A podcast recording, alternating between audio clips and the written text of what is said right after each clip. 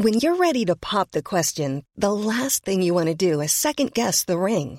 At Bluenile.com, you can design a one of a kind ring with the ease and convenience of shopping online. Choose your diamond and setting. When you find the one, you'll get it delivered right to your door. Go to Bluenile.com and use promo code LISTEN to get $50 off your purchase of $500 or more. That's code LISTEN at Bluenile.com for $50 off your purchase. Bluenile.com code LISTEN. Heraldo Radio. La HCL se comparte, se ve y ahora también se escucha. El dedo en la llaga. Había una vez un mundo en el que nadie creía. Un país de historias inexplicables. Una nación con personajes asombrosos. Santo Tomás tenía razón. Hay que ver para creer. El México increíble, las verdades que duelen, la voz de los que callan, el dedo en la llaga. Infórmate, diviértete, enójate y vuelve a empezar. El Heraldo Radio presenta El Dedo en la Llaga con Adriana Delgado. Vergüenza nacional. Sí, los feminicidios aumentan un 7% de enero a mayo. Pese a la contención acumulada en homicidios de abril a mayo, se registró un incremento de 3.5% al pasar de 2.861 a 2.963 asesinatos. Esto dicho por la Secretaría de Seguridad y Protección Ciudadana. De enero a mayo se contabilizaron 423 asesinatos contra mujeres en el país por razón de género, rebasando los 395 ocurridos en el mismo periodo del 2020. En el caso de la violación aumentó de 6.610 a 8.600 en este en mayo de este año. Vergüenza nacional. Y México ascendió al noveno puesto entre los países que captaron más inversión extranjera directa en 2020, con lo que escaló cinco lugares respecto al sitio 14 que ocupó en 2019. Reveló este lunes la Conferencia de las Naciones Unidas para el Desarrollo. México, sí, el rey del tomate. Las exportaciones mexicanas de tomate al mercado estadounidense en este año se perfilan para marcar un nuevo récord ante la creciente demanda de ese mercado y esto lo dijo, lo reportó el Departamento de Agricultura de los Estados Unidos. La democracia según Nicaragua. México y Argentina llamaron ayer a consulta a sus embajadores en Nicaragua por las preocupantes acciones políticas ilegales del régimen de Daniel Ortega. Claro, ninguno de estos países se ha pronunciado, ¿eh? ni pío dijeron. Aun cuando señalan que las mismas han puesto en riesgo la integridad y la libertad de diversas figuras de la oposición, activistas y empresarios. Esto me suena como que a varios, a varios lugares de por aquí. las, más, las más valiosas, Amazon y Apple, se coronaron como las marcas más valiosas del mundo en el ranking global del 2001 según Brand Z Brands en un año de pandemia que impulsó el valor de las tecnológicas. Claro, pues si todos tuvimos que recurrir a ellas. Muy buenas tardes, Estela Libera. Vienes corriendo, vienes hasta roja. gusto en saludarte siempre, querida Adriana. Siempre Oye, un gusto estar aquí qué contigo. gusto saludarte, Estela. Oye, pero es que de vera vergüenza nacional aumentaron los feminicidios, Sí. las violaciones, La trata también. la trata. ¿Qué piensas? Tú eres experta en estos temas y los sigues así de, pero como calendario. Sí, me- el tema me interesa y además antes que nada siempre reitero que se, que se forman ciertos como burbujas informativas, espacios informativos, pensamientos en común y yo creo que la sociedad debemos agradecer que tú también te preocupes por estos temas que deberían de ser no, la, lo normal, sino realmente el, escándalo y la vergüenza, porque México pues es el país eh, de los tres primeros que tiene violencia en la región en América Latina.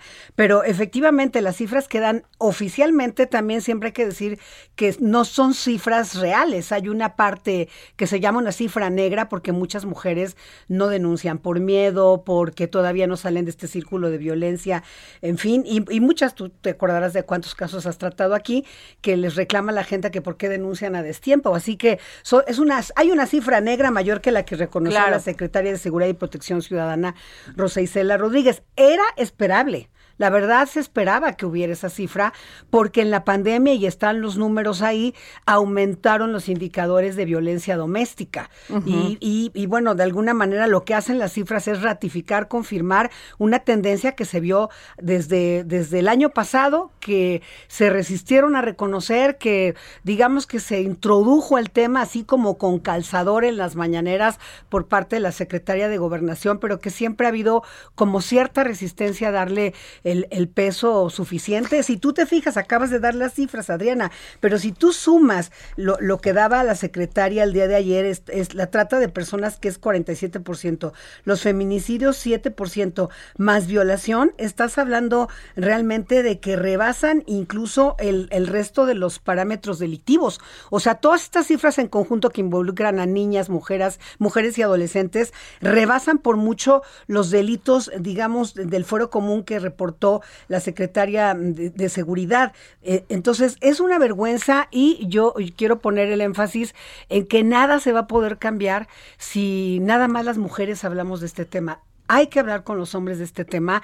El no les gusta, Estela. No les gusta, tocarlos, no les gusta. Les causa irritación, les causa miedo, inclusive temor.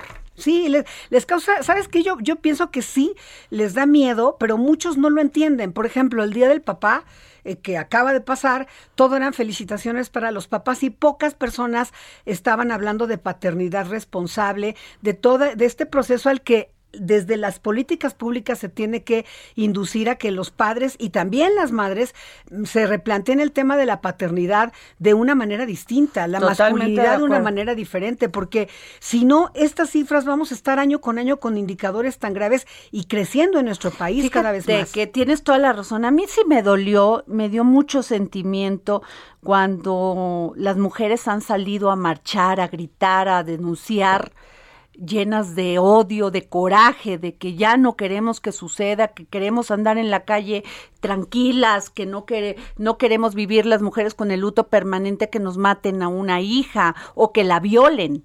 Me, me, dolió mucho la actitud del gobierno federal, Estela. Lo tengo que decir, eh, me dolió mucho la actitud del presidente eh, asumiendo un tema de política y no viendo el tema como el problema que es.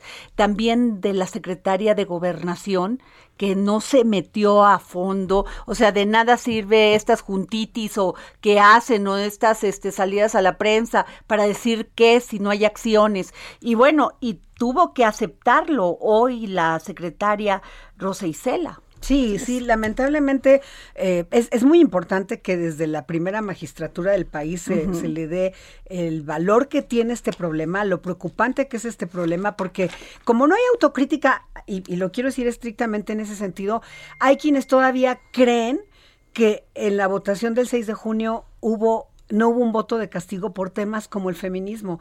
Y yo te quiero decir, Adriana, a ti y al auditorio, que platiqué con varias jóvenes de las feministas que marcharon y desde antes de las elecciones decían, estamos decepcionadas y no volvemos a votar o sea, a favor de...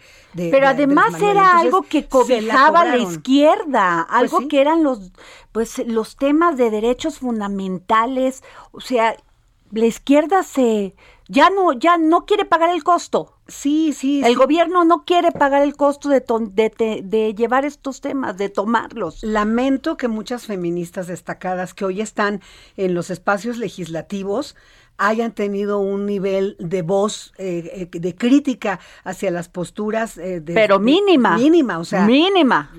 Hay, que decir. O sea, nada más para salir. senadora que todavía tiene tres años para, para seguir con su gestión, realmente tuvieron Nadie un papel quiere poco pagar el costo. A ver, Estela, ahí está lo de las niñas en Guerrero.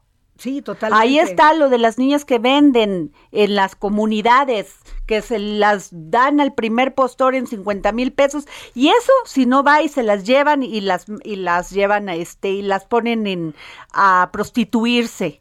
Así es, así es. Eso, el, simbólicamente lo que significó el, el, triunfo de la hija de un hombre acusado de presuntos delitos de violación. Y que además regresó al Senado, ya no pasó nada. No pasó nada. Ya no pasó nada, Estela. es que ese es el tema, es un tema de, por eso te decía, es un tema que no involucra estrictamente al presidente de la República. Nuestras legisladoras, ¿dónde están las legisladoras que llegaron con las causas de las mujeres a la Cámara? No las, no las vi en, en la legislatura pasada, muy pocas alzaron la voz.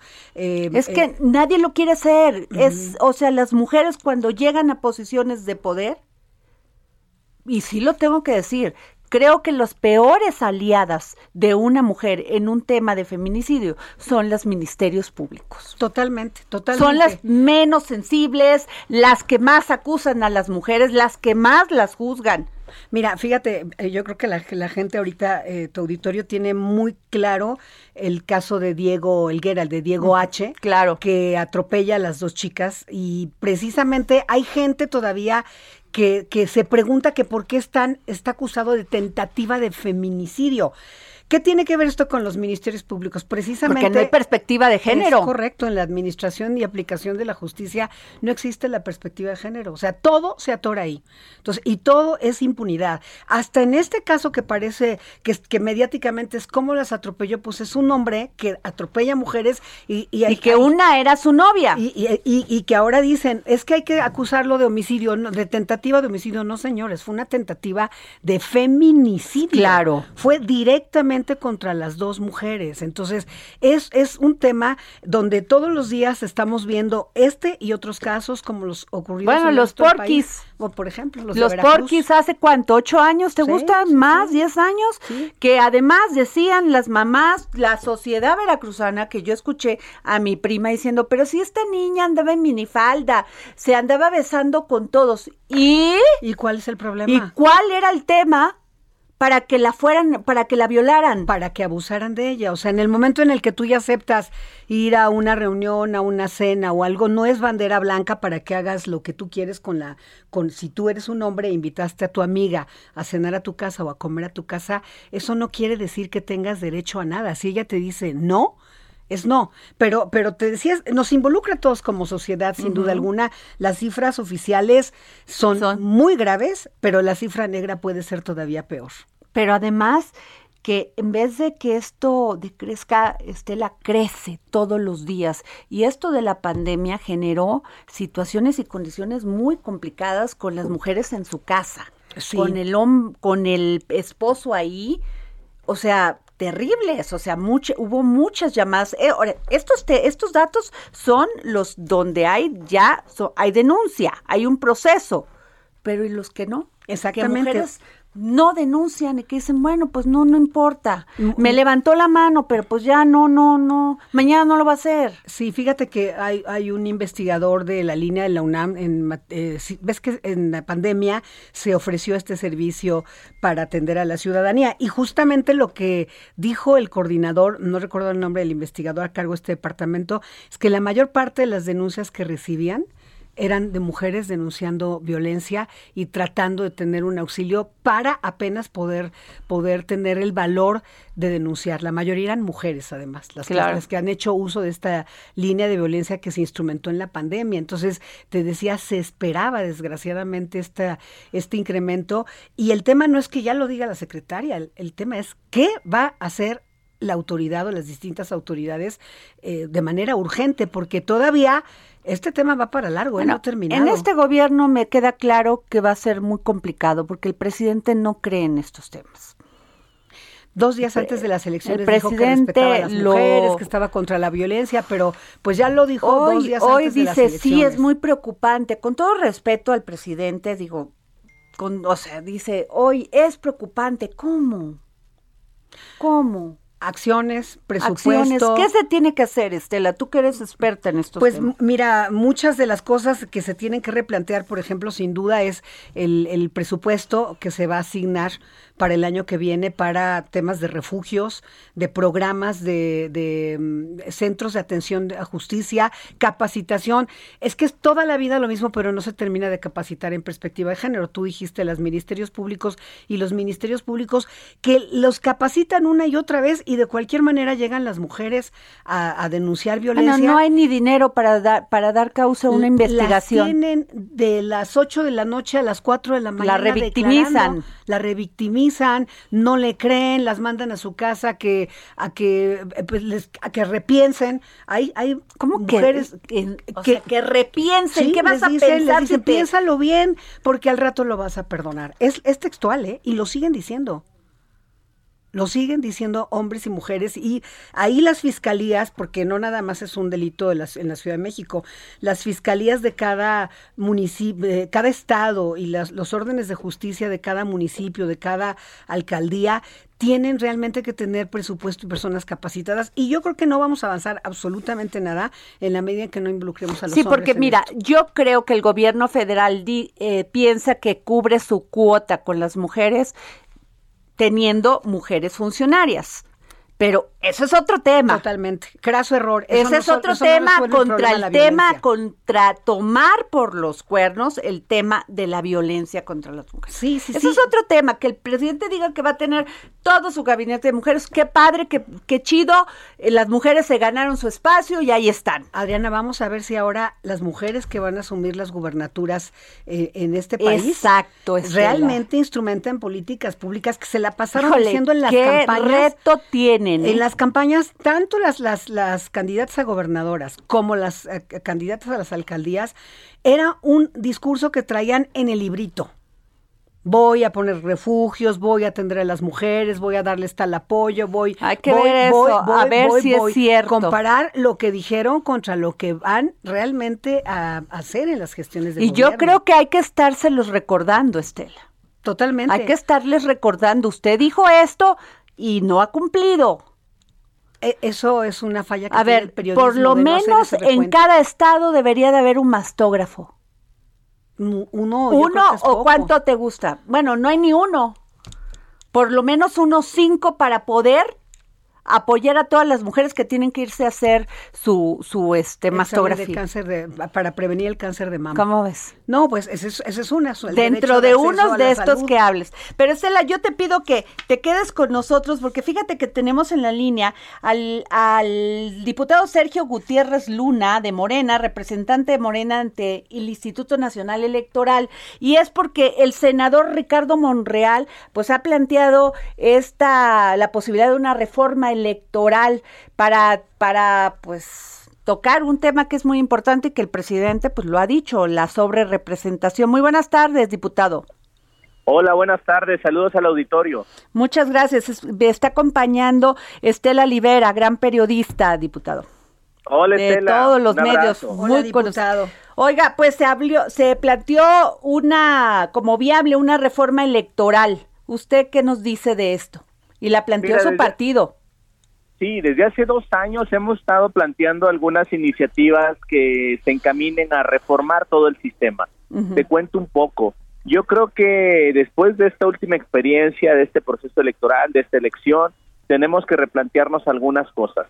Primero, y es muy importante recalcarlo, rescatar todo lo bueno de nuestro sistema electoral.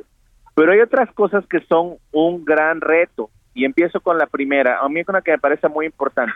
Tenemos una democracia carísima. Necesitamos bajar los costos de nuestro sistema y de nuestro proceso electoral. Tenemos un traslape de funciones a veces entre el Instituto Electoral, el INE, y los OPLES en los estados. Hay que pensar en ese rediseño. Y bueno, y se han agregado otros temas adicionales, como el que mencionó el presidente de la República relacionado con la reducción de los diputados plurinominales, que evidentemente es algo que ha estado en el debate público desde hace casi 20 años. Y también el tema de la sobrerepresentación, que si se eliminan los diputados plurinominales, es algo que ya no viene al caso porque la sobrerepresentación tiene que ver con la fórmula en que se asignan estos diputados. Entonces, todas esas áreas de oportunidad son las que necesitamos empezar a analizar nosotros en esta legislatura que comenzará.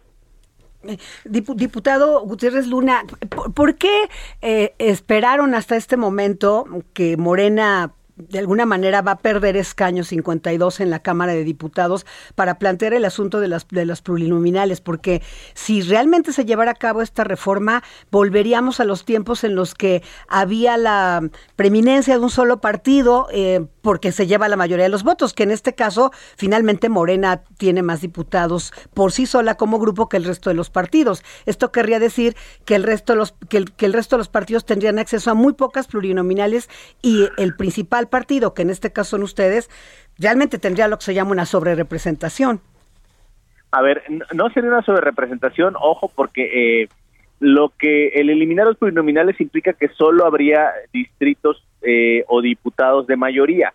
Y entonces no es que se sobrerepresente, sino que serían los diputados que ganaran en los distritos.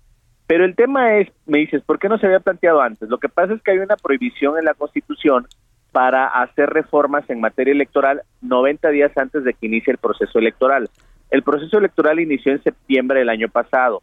90 días antes estamos impedidos para hacer cualquier reforma. Necesitamos esperar a que concluya el proceso electoral para poder hacer las reformas a la Constitución y la ley. Ojo, también es un tema bien importante. Todas estas reformas de las que te he comentado, las que te he platicado ahorita, e incluso la de eliminar los plurinominales, implica una reforma a la Constitución. Y como tú sabes, Morena necesita dialogar con los demás partidos para tener la mayoría calificada para reformar la Constitución. Es decir, es algo que se tendrá que dialogar con las demás fuerzas políticas para poder lograr los consensos y encaminarnos a una reforma electoral. No la ven fácil entonces ustedes, porque insisto, aun cuando se quedaran con la estrictamente con la mayoría, sigue siendo un partido eh, que, que, llevaría, o técnicamente la sobrerepresentación es otra cosa, pero en los hechos sería de esa manera. Que triunfaría, que tendría muchos triunfos. Así es, bueno, bueno, a ver, tenemos también que asumirnos o sujetarnos a la voluntad de la ciudadanía.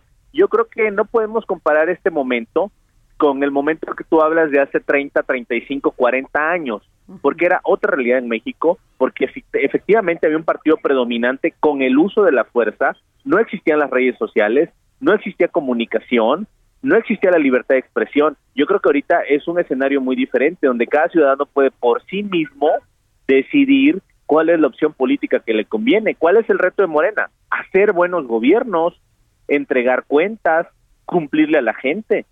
Eso es lo que tenemos que hacer nosotros. Si lo hacemos bien, como lo haremos, estamos seguros que la gente preferirá nuestra opción política. A ver, diputado eh, Sergio Lura, eh, ustedes, o sea, muchos de los otros partidos incluso han dicho que lo que ustedes quieren es acotar al INE en sus fusiones y, y en su dinero. Eh, ¿qué, ¿Qué tan cierto es esto? No, definitivamente no, pero mira, yo creo que sí hubo muchas cosas en este proceso electoral que tienen que repensarse. Por ejemplo, el protagonismo de algunos consejeros electorales. El árbitro no es jugador, el árbitro está para dirimir las controversias entre los jugadores. Y lo que vimos fue un excesivo protagonismo de algunos consejeros que a veces derivaba en cuestiones que trastocan la ley, como prejuzgar sobre asuntos, como posicionarse sobre temas, como dar posiciones políticas que en realidad parecen ya actos de oposición. Eso tenemos que de alguna manera normarlo, no es admisible. eh, cuando ustedes hablan de que van a acotar al INE con atribuciones que consideran extralegales, ¿a qué se refieren? Por ejemplo, a que no se, a que no prejuzgue sobre asuntos eh, que se van a resolver, que no utilice los medios de difusión institucional para posicionar eh, opiniones personales o que pueden ser de alguna manera políticas para que el árbitro no se convierta en un protagonista. Eh, vemos que muchas veces o muchas de las situaciones que se resolvían a veces en el Consejo General, más que nada estaban orientadas o motivadas en algunos consejeros para hacerse notar, para darse publicidad a sí mismos, y este no es el objeto por el que son designados ellos. Ellos no son candidatos. Diputado, eh, yo creo que es incuestionable la, la idea de que reduzcan el presupuesto tan grande que tiene el INE. Eso creo que nadie estaría en contra, pero por el otro lado, tras el proceso electoral se realizaron encuestas donde la sociedad se da por satisfecha y por más que satisfecha con todo el papel que hicieron los consejeros electorales del INE. ¿No están ustedes contraviniendo, yendo, contra, yendo contra el corriente de lo que de lo que dice la sociedad, la ciudadanía? Fíjate que tocas tocas un tema importantísimo. Yo avalo, sostengo, aplaudo y estoy en la idea de que los que trabajan en el INE, que son los funcionarios, miles de funcionarios, son los que sostienen la institución. Los ciudadanos que el día de la jornada van a las casillas son los que sacan adelante la elección. El INE no son 11 personas, son miles de personas que están en los distritos, que están en los módulos de la credencial del elector, que hacen recorridos, que capacitan gente, que llevan los paquetes electorales. Ese es el INE que tenemos que conservar y aplaudir. diputado, Ese es el INE que trabaja desde abajo. Se nos va a cortar aquí porque ya la guillotina nos ganó, pero no sabe cómo le agradecemos que nos haya dado su opinión al diputado Sergio Gutiérrez Luna, representante de Morena ante el Instituto Nacional Electoral. Gracias, diputado. Un saludo a tu auditorio. Gracias. Nos vamos a un corte. A Adriana Delgado en su cuenta de Twitter, arroba Adri Delgado Ruiz. Además, te invitamos a enviar tus opiniones y comentarios en texto o por mensaje de audio a través de WhatsApp al 55 2544 3334. Y si quieres escuchar El Dedo en la Llaga de El Heraldo Radio, en cualquier momento y donde quiera que te encuentres, descarga el podcast disponible en Spotify y iTunes. Heraldo Radio. La HCL se comparte, se ve y ahora también se escucha.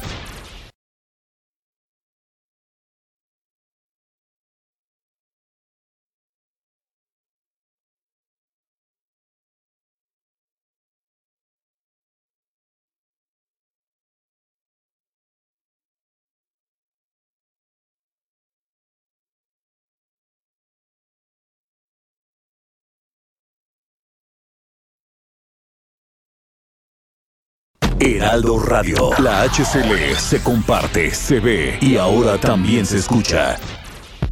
Sigue a Adriana Delgado en su cuenta de Twitter en arroba Adri Delgado Ruiz. Y envíanos tus comentarios vía WhatsApp al 55 25 44 33 34 o 55 25 02 21 04. Mente Mujer, un espacio en donde damos voz a la mente de todas las mujeres, con Adriana Delgado.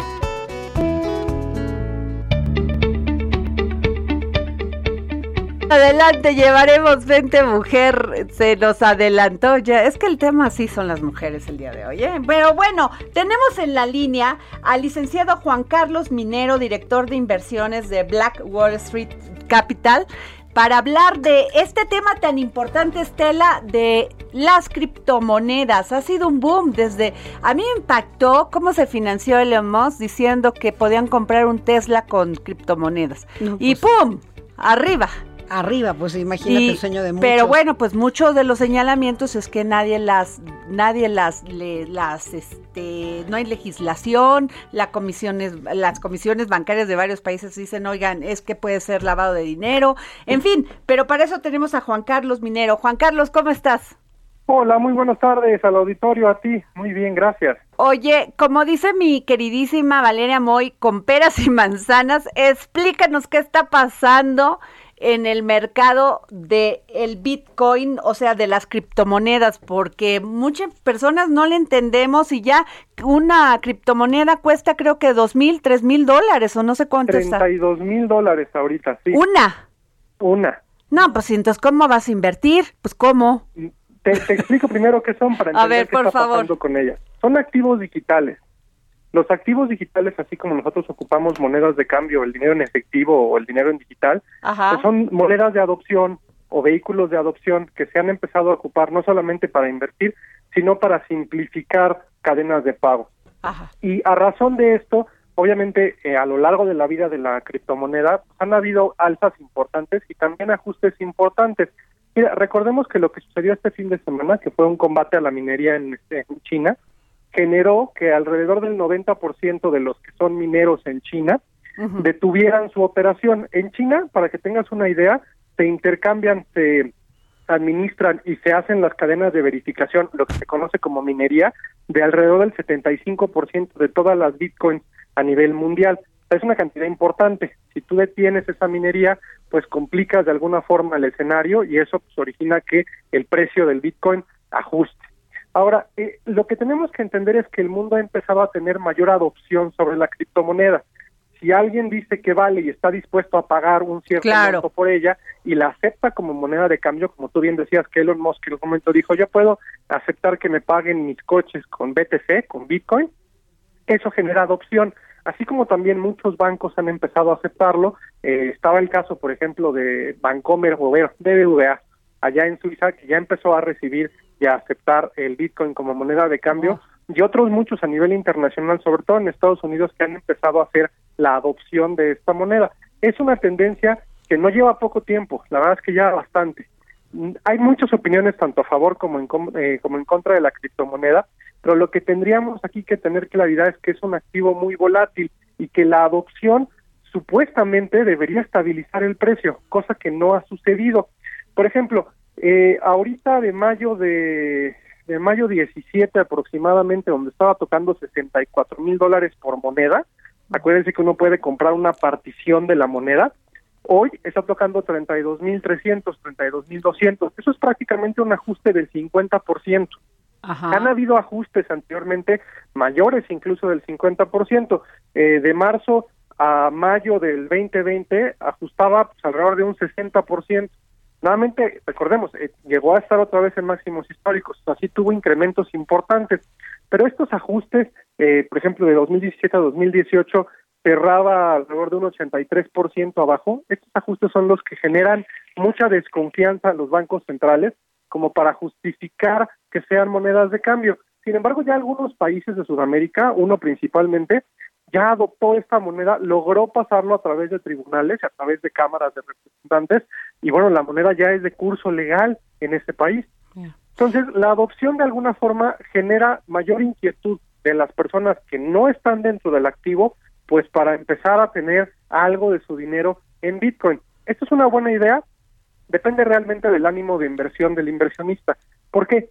Porque en la mayoría de los casos ajustes como estos del 50, del 60 o del 80% son cosas comunes a lo largo de un periodo de tiempo no exageradamente muy alto, de entre 3, 6, incluso 12 meses, en donde el precio del activo tarda en recuperarse. Sí se recupera, pero va a haber algún momento en el que tal vez si no lo haga. Y ese es el principal fundamento por la que muchas personas que son detractores del Bitcoin no quieren invertir en ella.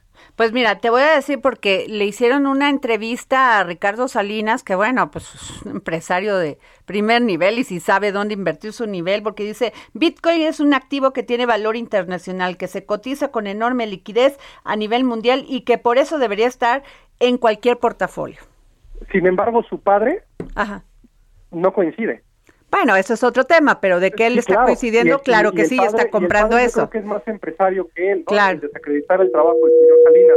Mira, la parte delicada de este asunto básicamente depende de eh, la perspectiva de inversión y de ganancia de capital y tolerancia al riesgo que tenga cada quien. Es un hecho. Como en cualquier otra inversión. Sí, claro, pero en esta particularmente más, porque si bien no hay un fundamental más allá de la oferta y la demanda que nos pueda justificar un precio y que la teoría justificaría que si se adopta se tendría que estabilizar como moneda de cambio, porque hoy algo que tú sabes que vale 20 pesos en la tiendita no puede de repente valer 60 ni de repente valer 5. Si nosotros tomamos el, el Bitcoin como una moneda de cambio para el futuro, pues desafortunadamente tendría que estabilizar su precio. Sin embargo, no lo ha, no, no lo ha hecho, no lo realiza.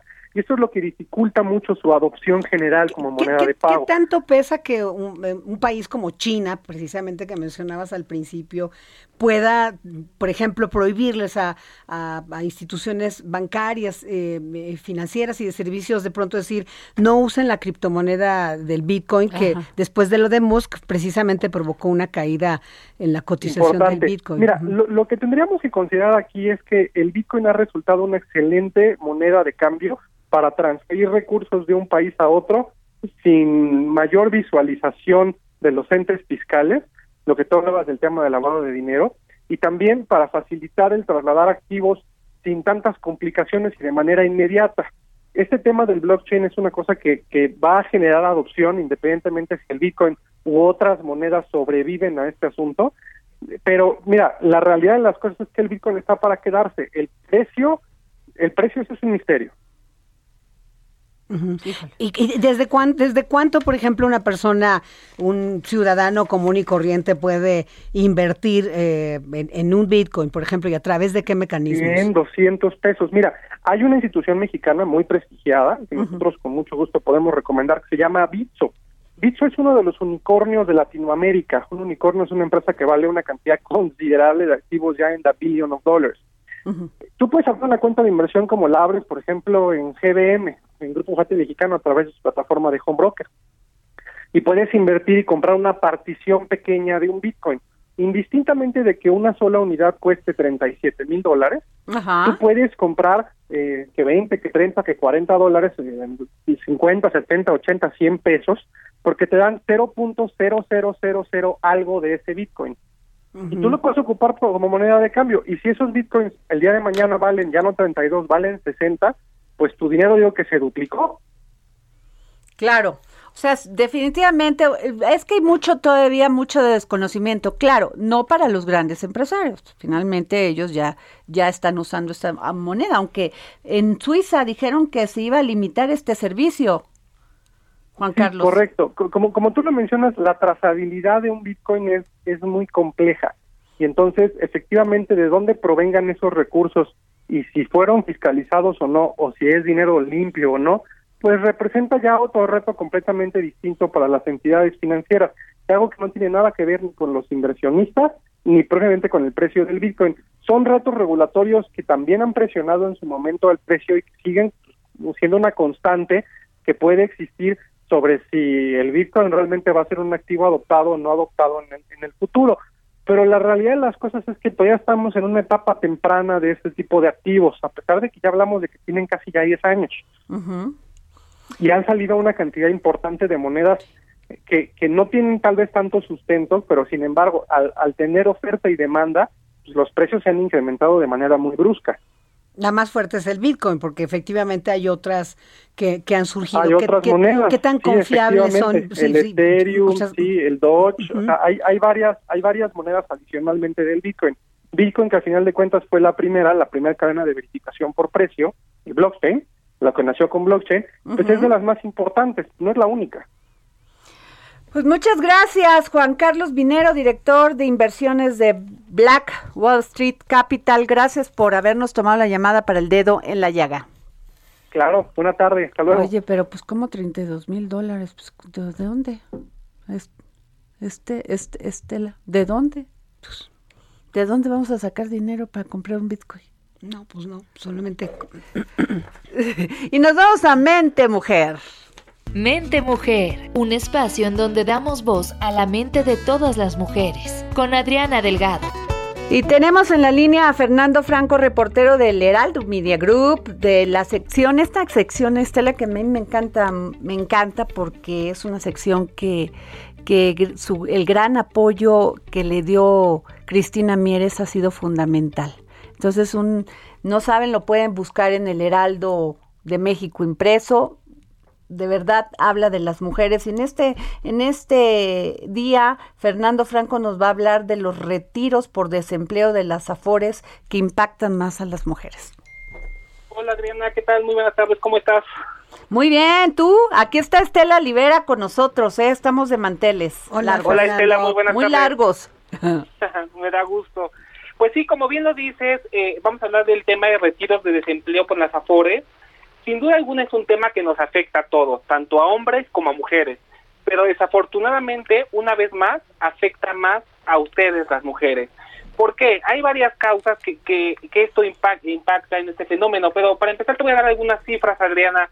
Eh, en los primeros cuatro meses del año se llevaron a cabo 600 mil retiros por desempleo de las AFORES.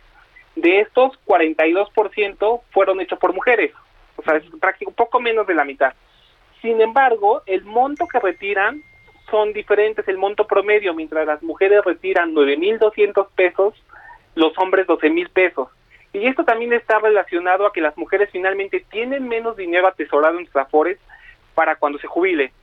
Y básicamente hay dos causas por las cuales impacta más a ellas. Una es que eh, trabajan por menos tiempo en empleos formales porque se dedican a otras actividades, ¿no? Al cuidado de los hijos, de las familias y demás. La otra es que tradicionalmente las mujeres ganan menos frente a los hombres. Sí. Ese es un tema, marginación laboral, le llamo yo. Exactamente. De acuerdo con el Instituto Mexicano para la Competitividad, las mujeres ganan 85 pesos por cada 100 pesos que ganan los hombres. Hay una brecha de 15% aproximadamente en los salarios, ejerciendo las mismas funciones. ¿eh? Además, hay otros factores también del mercado laboral que son muy interesantes y uno es más del 50% de las mujeres laboran en la informalidad. Es una cifra muy grande y, y eso impide que las mujeres pues coticen en un empleo formal y por lo tanto generen más ahorro. La otra es que la mayoría de los microempresarios son mujeres y generalmente este tipo de negocios pues no tienen prestaciones, no tienen acceso a salud y demás, ¿no? Y un tercer factor eh, es que las mujeres trabajan en sectores que fueron particularmente dañados por la pandemia. Me refiero al sector servicios y en específico a rubros como entretenimiento, como restaurantes y demás. Y estos sectores no solo fueron los más afectados, sino que van a ser los últimos en recuperarse. Entonces, de cierta manera, genera un rezago eh, en las mujeres y hace que el retiro para su pensión sea menor y, por lo tanto, los retiros que hagan por desempleo sea mayor para ellas. Híjole, Estela. pues eh, decías, eh, por ejemplo, el panorama de las mujeres no solamente tienen poco acceso para reunir más para la FORE, sino también poco acceso al crédito. está probadísimo que le dan más rápido un crédito a un hombre que a una mujer. Totalmente. Y curioso porque sí, efectivamente les dan más rápido el crédito a una mujer, a un hombre, perdón, pero las mujeres son más pagadoras, ¿eh? De acuerdo con la Secretaría de Hacienda, ellas 10% más en, en, porcentajes tienden a cubrir más sus pagos más rápido y si caen en mora, tratan de recuperarse más rápidamente que los hombres. Es que además esa microempresa, los microempresarios son mujeres, son las, las que son más, generan más iniciativas para, para poder pues, tener un negocio y poder mantener a su familia. Estela. Sí, sí, ahora, ahora la pandemia influyó sin duda en el retiro de, de, los recursos de las AFORES, o sea, con respecto al año pasado, sí hay un crecimiento en los retiros, ¿cierto?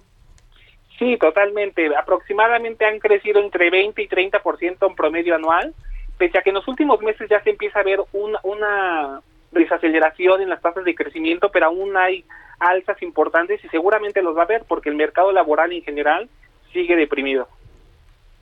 Pues, pues terrible, no es un buen panorama. Se dice que ahora sí que a cierta edad, a propósito del retiro, eh, cumples con varias, varias cosas en contra. Eres mujer, eres pobre, eh, si eres indígena, peor. Y, y bueno, ahorita ya no van a tener recursos suficientes para el retiro bueno, las que tienen acceso precisamente a estos programas de ahorro, porque la mayoría están en el comercio informal. Exactamente, desafortunadamente es la situación y el panorama no es muy alegador. Hay un dato muy interesante que la Secretaría de Hacienda dio a conocer hace una semana y decía que para que la mujer eh, se iguale a las condiciones laborales del hombre, bajo la dinámica que llevamos actualmente, pasaría un siglo. Es una eternidad. No, ¡Qué horror! Ya ni me digas, porque ya hasta el hambre se me quitó.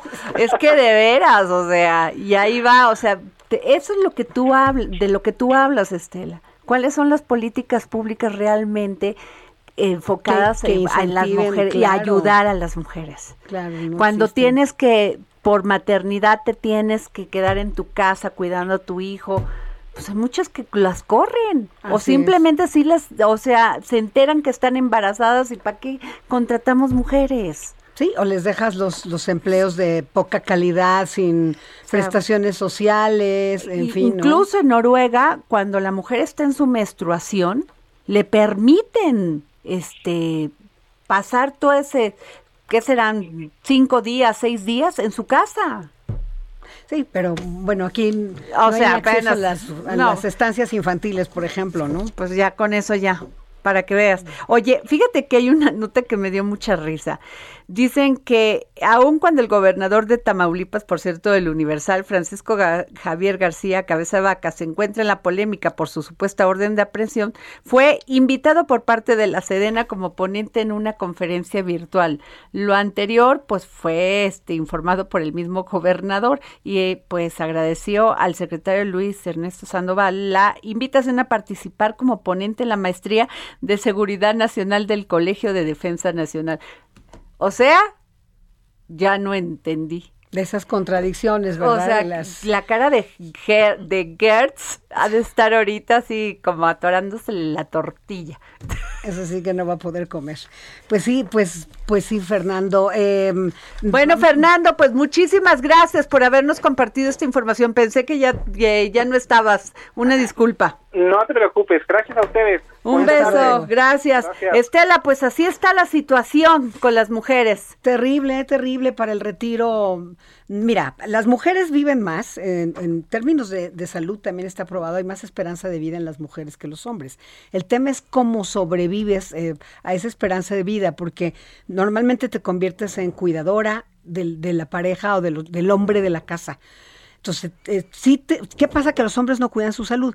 Las mujeres llegan a más años que los hombres, pero llegan en condiciones terribles y llegan pues a veces sin pensión, no solamente del marido, sino no pudieron tener ellas acceso a estos fondos que mencionaba Fernando porque no tuvieron empleos que les permitieran crear eh, fondos de ahorro para el retiro. O sea, el, panorama realmente para las mujeres eh, a cierta edad es bueno, y lo que pasaba en el campo, los hombres se iban este, a Estados Unidos, en el caso de Zacatecas toda esa zona, y dejaban la tierra ahí con las señoras, y entonces tampoco podían hacer uso, usufructuar de esa tierra las señoras, porque pues ¿cómo?